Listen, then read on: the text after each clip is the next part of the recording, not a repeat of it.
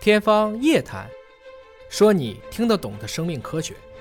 张主任，那三大妇科肿瘤当中，是不是最具备早筛条件的，应该就是宫颈癌？啊，你说的没错，啊是的。它现在是早筛的方式有哪些呢？哦，早筛像宫颈癌，我们做筛查呢，目前呃中国还没有一个特别标准的一个筛查的方式，主要是一个细胞学的检查，还有一个 HPV 就是人乳头瘤病毒的检测。如果这两个结合起来有异常的话呢，我们要转诊阴道镜，就是在一个镜子底下放大之后，我们涂一些药水上去看哪里究竟有问题，根据有问题的地方做针对性或者精准性的取材，然后送一个病理检查。嗯，您说的这两个技术手段啊，就早筛的技术手段，一个是细胞学，细胞学呢就是一定要取到宫颈这个位置的细胞了，是吗？对对对，那它是怎么呃显微镜下观察吗？还是用什么方式？是，嗯就是我们把细胞取下来之后，有一个小刷子，嗯那么这个刷子呢，就有点像我们刷牙的那种小毛刷一样的，嗯它中间呢呃是尖的，然后放在宫颈管里面，嗯然后外面的小刷子铺在这个宫颈的表面上。呃，我们取了细胞之后，放在细胞保存液里面，然后制成片子，然后在显微镜下看这个细胞的异常有没有嗯看它有异没常有变异，对。能看到多早的宫颈癌呢？实际上，癌前的都可以看得到，癌前还不是对癌，怎么能够看到呢？它细胞已经有异常。实际上，我们讲到的癌嗯是指浸润癌。什么叫浸润癌呢？实际上就是，呃，突破了表面的这一层，到了间质里面，才叫浸嗯突润癌。破了嗯细胞比如说我这个手，比如说我这样抠一下，实际上我并没有破，实际上我是损伤是表嗯皮。表皮，对，对，如果之所以是癌症，它之所以会发生转移或者是侵到浸润到旁边组织，是因为到了间质里面，就是有血管、有淋巴管的这这部分。比如说我拿一颗针扎我一下，肯定会出血，啊是因为扎已经扎到间质里面，已经突破了这个表皮。所以如果是表皮上有问题，间质里面没有问题，实际上很简单，我们把表皮切了就可以了呀。这就属于是癌癌前对，哦，只要没有突破到间质里面去，呃，就突应破该到算间质里面，间质里对面去啊、对，就应该算是癌癌前的前，对。甚至但是我那个细胞本身那个表皮部分，其实镜下观察它已经变异了，已经变化对了。已经有异常了。它的异常是怎么样一个形态？就是跟哦好细胞会有什么样的区别？就一般的那个细胞，你看着就是我们叫核细胞的核就变得比较大、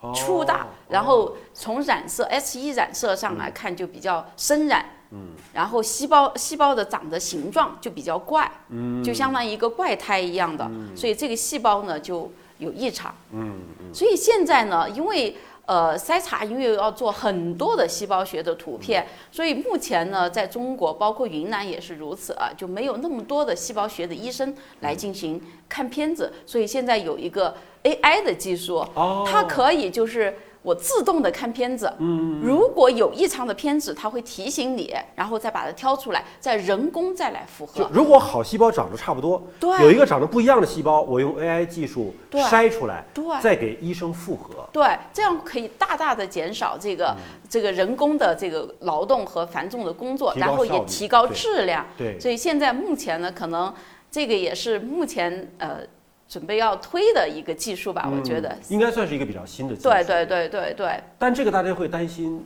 人工智能会不会漏掉？会把那些可能是癌前病变的或者是癌症的给漏了？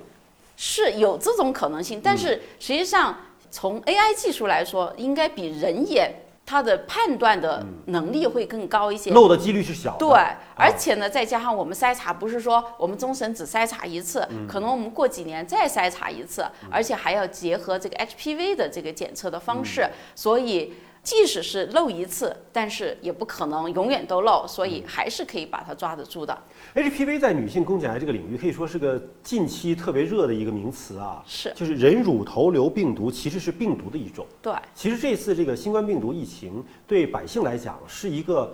病毒科普的教育，就知道说病毒是什么，我们做病毒检测查的是什么，对吧？对也相当于是像新冠病毒的核酸检测一样，我用这个技术来查它是不是 HPV 的病毒，可以这样理解吗？可以这样理解的。啊